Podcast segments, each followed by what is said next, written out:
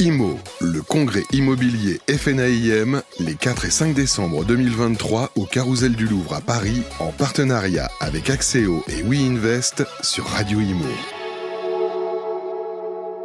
Bonjour à tous, bienvenue sur Radio Imo en direct du Carousel du Louvre pour Imo, le congrès FNAIM. Et j'ai le plaisir d'être avec deux invités. Olivier Principal, bonjour. Bonjour Bérénice. Vous êtes euh, membre du bureau euh, fédéral et également euh, président de la FNAIM Grand Paris. Et Olivier Safar est avec nous également. Bonjour. Bonjour Bérénice. Vous êtes le président de la Chambre de l'Unicile de France et Grand Paris, invité par la FNAIM pour, ce congrès. Et je les en remercie. Eh bien oui, alors on va parler de vos deux chambres, hein, évidemment, qui sont assez proches, il faut le dire, avec des combats communs. Un petit mot peut-être pour commencer, Olivier, sur ce salon.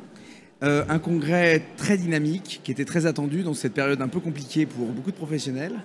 Et euh, on voit ici beaucoup de confrères euh, et consoeurs heureux de se retrouver dans un environnement pas facile, mais tout le monde a l'énergie, la dynamique, l'envie de faire bouger les choses. C'est souvent quand on est un peu contraint qu'on arrive à, être meilleur. Donc je trouve que c'est une bonne disposition et je suis très heureux de voir cet engouement à l'image de ce que nous a dit notre président fédéral tout à l'heure, Loïc Quentin. on est combatif. Hmm. Alors, un beau programme hein, pour ce congrès avec euh, des ateliers, des conférences. Demain, le ministre du Logement est attendu. Oui, Demain on l'attend, oui. de pied ferme. Euh, on l'attend parce qu'on a des exigences et on a l'impression d'avoir un marché qui est complètement, euh, enfin, tout moins un gouvernement qui est décorrélé de la réalité, mm. conscient des problèmes, mais pas avec des actions suffisamment rapides. Donc oui, on l'attend. On l'attend pour nous annoncer peut-être des choses qui vont dans le sens de l'histoire et pas dans celles qui vont à l'encontre de l'intérêt des Français. Je rappelle qu'aujourd'hui a lieu euh, la réunion euh, au HCSF, hein, le Haut Conseil de la Stabilité Financière, présidé par Bruno Le Maire. Euh, et Bruno Le Maire a dit qu'il était vraiment pour un relâchement des, règles, hein, des fameuses règles d'octroi. On a entendu favorable. Euh, on, ne sait pas jusqu'où ça va aller. Mais on est habitué au rétropédalage. Alors voilà, la dernière fois, c'est qu'il nous avait prévenu euh, qu'on allait dans le bon sens. C'était un mardi. Le mercredi, à 13h, après le Conseil des ministres, retour en arrière dans l'autre sens. Donc aujourd'hui, nous, on attend de savoir ce qui va être fait. Parce que je ne vous cache pas qu'aujourd'hui, notre immobilier est coincé. Elle est coincée bah, par les banques d'un côté, par l'absence de réponse du gouvernement pour refaire redémarrer et par la rénovation énergétique de l'autre mm. côté. Donc on a trois phénomènes qui viennent bloquer les choses. Si déjà on arrive à décorréler un peu les problèmes du crédit avec euh, effectivement les autres problèmes, on va déjà faire avancer les choses. Mais il y a beaucoup de choses à faire. Et on compte sur le gouvernement pour le comprendre et surtout pour mettre en place des solutions. On ne leur demande pas de mettre beaucoup d'argent sur la table, mais de comprendre les difficultés et de mettre en place des solutions qui vont nous permettre de débloquer les choses. Des petits réglages pour faire un appel d'air. Alors justement, vous qui êtes des professionnels de l'immobilier, avant tout, euh, qu'est-ce que vous attendez de cette réunion, par exemple, du HCSF, euh, concrètement? Quelles seraient les mesures euh, à prendre selon vous? Moi, j'attends du pragmatisme pour libérer un marché qui est trop contraint. Alors comment, concrètement? Comment? Si déjà on pouvait limiter des augmentations des taux d'intérêt multipliés par 4,5 en une période d'un an, on n'arriverait pas à ce qu'on connaît aujourd'hui. À ce stade-là, ils sont stabilisés les taux. Hein. On attend. Euh, euh, ils sont stabilisés, mais... La, dernière annonce de la BCE, Il faut mobiliser, mobiliser les banques pour qu'elles lâchent du crédit, qu'elles lâchent de l'emprunt, que le marché de la transaction puisse avancer et que nos primo-accédants, nos clients qui ont besoin d'accéder à un logement, puissent y accéder facilement. Voilà, ça, ça me semble essentiel pour libérer l'activité. Je vois qu'on a des fans sur ce plateau ah et je les remercie pour leur engouement. Vous avez des, des, des vrais Et pas n'importe lesquels, hein, pas n'importe lesquels. Et, et, on a besoin d'un deuxième point, c'est que l'on facilite le crédit pour les copropriétés et pour les propriétaires bailleurs pour la partie rénovation énergétique. Mais alors concrètement, quand vous dites faciliter, ce serait quoi concrètement? Aujourd'hui, aucune banque, à part une seule, ne vient pour euh, financer tous ces travaux de rénovation énergétique on voudrait que toutes les banques de détail du marché viennent sur ces points. Le problème, c'est la garantie derrière, donc qu'ils n'ont pas. Parce que quand vous prêtez à un syndicat des copropriétaires, il n'y a pas de garantie. Quand vous prêtez à un propriétaire bailleur, vous n'allez pas mettre en place pour un crédit de 20 000 ou 25 000 ou 30 000 euros un privilège de prêteur de deniers ou une hypothèque, c'est trop ah cher. Donc conclusion, ce qu'il faut, c'est que derrière, on ait une banque de la rénovation énergétique qui vienne garantir tous les crédits qui seront faits par euh, ces différentes banques de détail. Et ça, c'est le rôle de la Banque de France, de Bercy et du HCSF. C'est leur job. C'est à eux de le mettre en place. Qui existe dans d'autres pays, hein, il me semble. Alors dans d'autres pays, ça existe déjà. Euh, en France, on a aujourd'hui qu'une seule banque, enfin qu'une seule compagnie d'assurance qui assure les syndicats de copro. C'est trop peu. Et bien évidemment, bah, les autres ne veulent pas venir. Ils ne veulent pas venir prendre l'assurance chez un, on va dire, un banquier ennemi de leur part.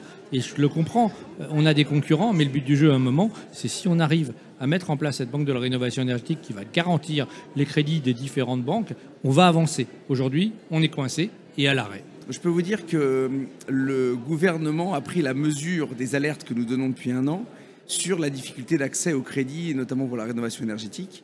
Euh, je crois que le ministre voyait encore la semaine dernière les établissements bancaires, c'est la même chose cette semaine. Euh, on sait bien que la pierre angulaire de la réussite de la transition écologique et la rénovation énergétique, c'est le financement. Et tant qu'on n'aura pas réglé ce problème-là, on n'embarquera mm. personne.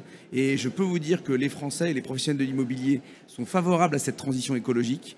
Mais si on n'a pas les outils pour pouvoir réussir, il n'est pas question de mettre les Français dehors à compter du 1er janvier 2025 euh, c'est bien de dire qu'on ne bougera pas le calendrier de la transition écologique, mais si c'est pour euh, mettre tout le monde dans la rue, c'est pas la peine. Hum. Et justement, alors vous parlez des aides, c'est vrai qu'il y a ma prime rénov, hein, euh, oui.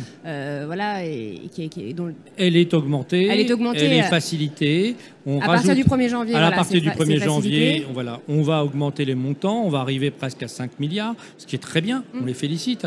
Le crédit à taux zéro, l'éco-PTZ, il va être effectivement augmenté, on va arriver à 70 000 euros, c'est top. Mais le seul problème, c'est qu'effectivement, bah, il faut le distribuer. Et aujourd'hui, il n'y a qu'une banque qui le distribue. Et Et mm. c'est pas assez. Et, c'est peut-être aussi un, peu fastidieux. Alors, vous qui êtes en, euh, sur le terrain, au contact des, euh, euh, des, des, particuliers, des professionnels, c'est vrai que c'est le, le, premier, la première chose qui ressort. Hein. c'est assez complexe, justement. Personne ne comprend, en fait, on a l'impression. Alors, c'est pas que ne comprend pas. C'est qu'aujourd'hui, la digitalisation, elle n'est pas là pour, sur ces crédits. Et si vous digitalisez pas pour un syndicat de copro où vous avez 300 copropriétaires qui veulent faire le crédit, vous allez vous retrouver à faire le montage du dossier à la main, c'est-à-dire à reprendre chaque dossier, chaque copropriétaire avec son document qu'il aura signé à la main et tout fait. Donc globalement, ben, c'est tout reprendre deux fois, trois fois pour arriver à faire les choses. Et ça, ça marche pas. Aujourd'hui, on est dans un process qui doit être simplifié, qui doit être en ligne pour les copropriétaires ou les propriétaires bailleurs, qui doit nous permettre effectivement, en rentrant toutes les informations, bah, de dire OK ou pas, mais de savoir que ça peut faire et rapidement, et pas attendre six mois ou neuf mois pour, pour se dire après, bah, ça marche pas, désolé. Hum, alors, euh, Olivier Principal, vous avez donc invité Olivier euh, Safar à ce congrès IMO. Euh, c'est vrai que vous avez des combats communs. Vous avez signé une charte récemment à la mairie de Paris. Oui, tout à fait. On, parle rénovation énergétique. Bah, la rénovation énergétique, comme on le disait, est au cœur des enjeux et les professionnels s'engagent. la FNIM et l'UNIS se sont engagés vis-à-vis de la mairie de Paris, la mairie qui elle-même a reconnu le rôle, la pierre angulaire qui est la rénovation énergétique, le rôle d'intermédiaire pour lequel on ne pourra pas se passer, hein, qui est le syndic de copropriété. Et c'est assez marquant parce que dans l'histoire de la profession, c'est assez rare euh, qu'on puisse euh, enfin mettre en avant euh, le rôle primordial du syndic de copro. Donc avec Olivier Safar, l'UIS Grand Paris et la FNEM Grand Paris étaient présents à la mairie de Paris pour signer cette charte avec Anne Hidalgo. Et donc c'est un, un bon démarrage. on a souvent des combats communs, d'ailleurs ils sont tout le temps communs. Ils sont communs. Et on a appris à travailler ensemble. L'UNIS Grand Paris et la FNIM Grand Paris euh, se parlent en permanence et euh, on a euh, plusieurs victoires hein, sur, des, sur des combats judiciaires qu'on a menés ensemble et sur lesquels on communique désormais ensemble. On a structuré nos organisations pour travailler ensemble toute l'année 2024 et on espère pouvoir faire avancer et, et impulser dans, notre, dans nos organisations respectives un rapprochement plus rapide que d'autres. Et, à la, et à la hauteur des attentes de nos adhérents. Le message est passé. En tout cas, c'est vrai que vous avez été quasiment élu euh, en même temps, hein, oui, président à quelques de mois après, absolument. Euh, bon, vous avez le même prénom en plus, peut-être que ça aide aussi. mais en tout ça facilite, il n'y a pas de doute. en tout cas, c'est vrai qu'on sent, on sent vraiment, j'ai envie de dire, une alchimie hein, entre vous. On sent qu'il y, a quelque chose et vraiment que vous allez dans la même direction. J'aimerais revenir sur la rénovation énergétique. Alors, c'est vrai qu'on en parle beaucoup, c'est le grand chantier du moment avec ma prime rénov, on, l'a dit. en revanche, le nombre d'entreprises labellisées RGE est en baisse de 6% cette année. Et euh, les entreprises labellisées RGE qui, font de l'isolation sont en recul de 20%. Plus de 20%, plus de 20 au total. Alors comment, euh, comment vous voyez la chose comment, Alors, euh, on, en a parlé avec la FFB et la CAPEB, qui sont les deux syndicats, un de côté des entreprises, l'autre côté des artisans, en leur demandant effectivement de favoriser cette partie RGE. Pourquoi? Parce que si vous faites des travaux et que l'entreprise n'est pas RGE, vous n'êtes pas éligible aux aides, aux subventions et aux primes. Et ça, c'est quand même un point important. Et euh, bah, le, réglementation RGE a changé.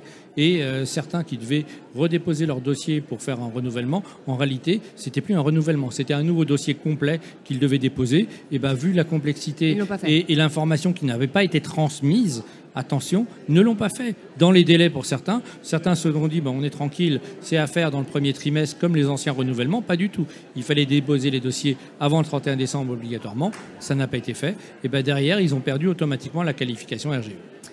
Moi, j'y vois euh, la démonstration de l'incapacité euh, des pouvoirs publics à embarquer euh, tout l'écosystème dans la rénovation énergétique. Si on n'arrive pas à mobiliser les entreprises qui elles-mêmes dans le bâtiment sont le premier acteur de la réalisation de la réussite de ces travaux, ça démontre bien qu'on n'arrivera pas à embarquer tous les Français si on n'y met pas les outils, les préoccupations. C'est pour ça qu'on appelle, et on le fait ensemble avec l'UNIS Grand Paris, FNAIM Grand Paris, on appelle les pouvoirs publics à nous appeler pour co-construire la réglementation et les outils. Nous avons l'expertise du terrain, nous savons comment nos clients réagissent. Si on ne nous appelle pas avant de produire un texte, ça ne sert à rien.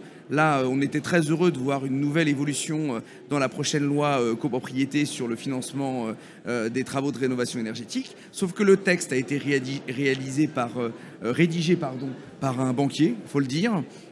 et donc, du coup, c'est complètement inapplicable dans le monde de la copropriété. On ne veut pas devoir encore faire avec un texte qui est inapplicable sur le terrain. Et on demande au gouvernement désormais de nous appeler dès lors qu'ils ont un projet pour qu'on les aide à co-réaliser les textes, les dispositifs, afin de pouvoir les appliquer sur le terrain. Alors, je ne sais pas si vous avez vu ça, la semaine dernière, l'Institut Sapiens a, a, publié une note justement euh, en pointant du doigt le DPE qui a été réalisé sans étude d'impact en amont, enfin qui a été mm. voté pardon, dans la loi climat et résilience. Et justement, l'Institut Sapiens euh, a proposé au gouvernement de faire des études d'impact indépendantes, donc peut-être avec euh, des professionnels de l'immobilier par exemple. Pour, ils, ils nous ont interrogés. Avant que les députés ne votent ces lois, est-ce que ce sera quelque chose de... Alors, c'est un point important. nous, on a souligné, effectivement, on a été interrogé par la euh, par l'Institut Sapiens, et c'est logique. Eux, ils ont voulu effectivement prendre la température, comprendre les différents points, en ayant effectivement les différentes vues des problèmes. Ils se sont rendus compte que globalement, bah, l'étude d'impact n'avait pas été faite, ah que l'étude d'impact, elle ne doit pas être faite en global, elle doit être faite en fonction du type d'appartement, du type d'immeuble et du type effectivement d'occupant. Et ça, ça n'avait pas été fait du tout. Et on se rend compte aujourd'hui, et on l'a dit à plusieurs reprises, puisque je vous rappelle que le DPE, il a été déjà modifié deux fois mmh. par les textes, parce que notre gouvernement s'est rendu compte que le premier jet n'était pas bon, il a refait un deuxième jet, et là, il y a un troisième jet qui doit venir, pour modifier notamment le DPE pour les petites surfaces.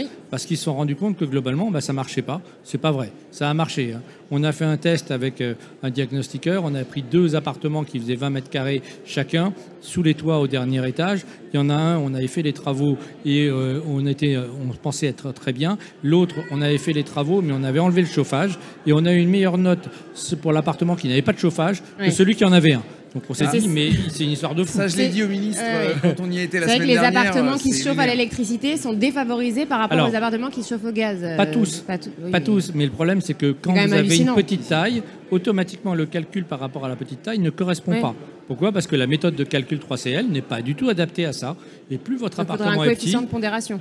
Il faut modifier les règles pour ce, type d'appartement. Et ça, c'est ce qu'on a demandé. C'était un projet qu'on avait demandé il y a déjà plus d'un an. Le projet de texte avait été écrit déjà au mois de mars dernier. Il n'a pas été validé du tout. Et euh, pour l'instant, il est toujours dans les, euh, dans les cartons. Alors, on nous a dit qu'il revenait normalement pour être publié avant la fin de l'année. On l'espère et on le demande déjà depuis plus d'un an. Vous militez pour, pour ça aussi? Non seulement on milite pour faire en sorte qu'on ait des outils qui soient praticables, et quand le terrain fait remonter des anomalies, il faut que ça soit rapide. Euh, on a des biens qui sont frappés d'une interdiction de mise en location parce que le moteur de calcul a été mal évalué. Donc à un moment donné, oui, ça me paraît évident euh, de devoir tenir compte des réalités du terrain.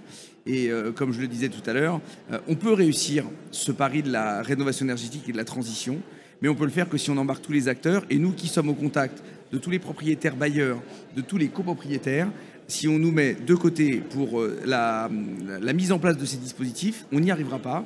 Donc euh, vous pouvez compter sur la détermination de nos organisations professionnelles respectives sur le Grand Paris Absolument. et la détermination de la FNAIM pour faire avancer euh, ces dossiers et faire en sorte qu'on soit entendu. Donc là, vos, plus grosses préoccupations pour, pour 2024, c'est quoi? Si on devait les, les classer Que le gouvernement comprenne les difficultés et fasse ce qu'on va appeler un déblocage de la situation. Ça, c'est un premier point.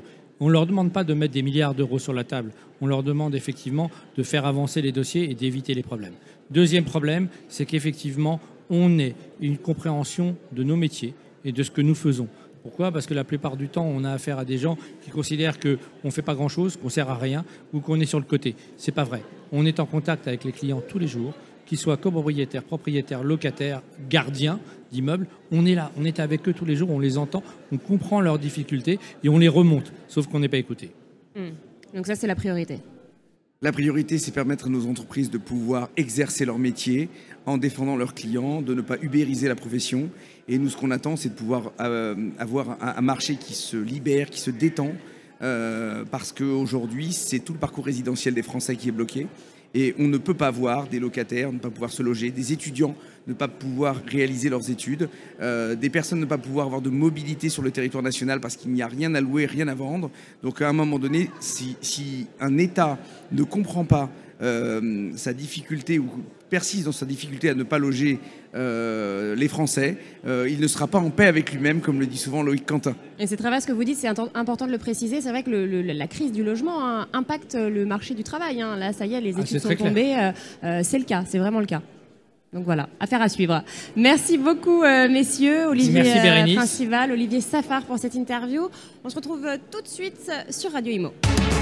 IMO, le congrès immobilier FNAIM, les 4 et 5 décembre 2023 au Carousel du Louvre à Paris, en partenariat avec Axéo et WeInvest sur Radio IMO.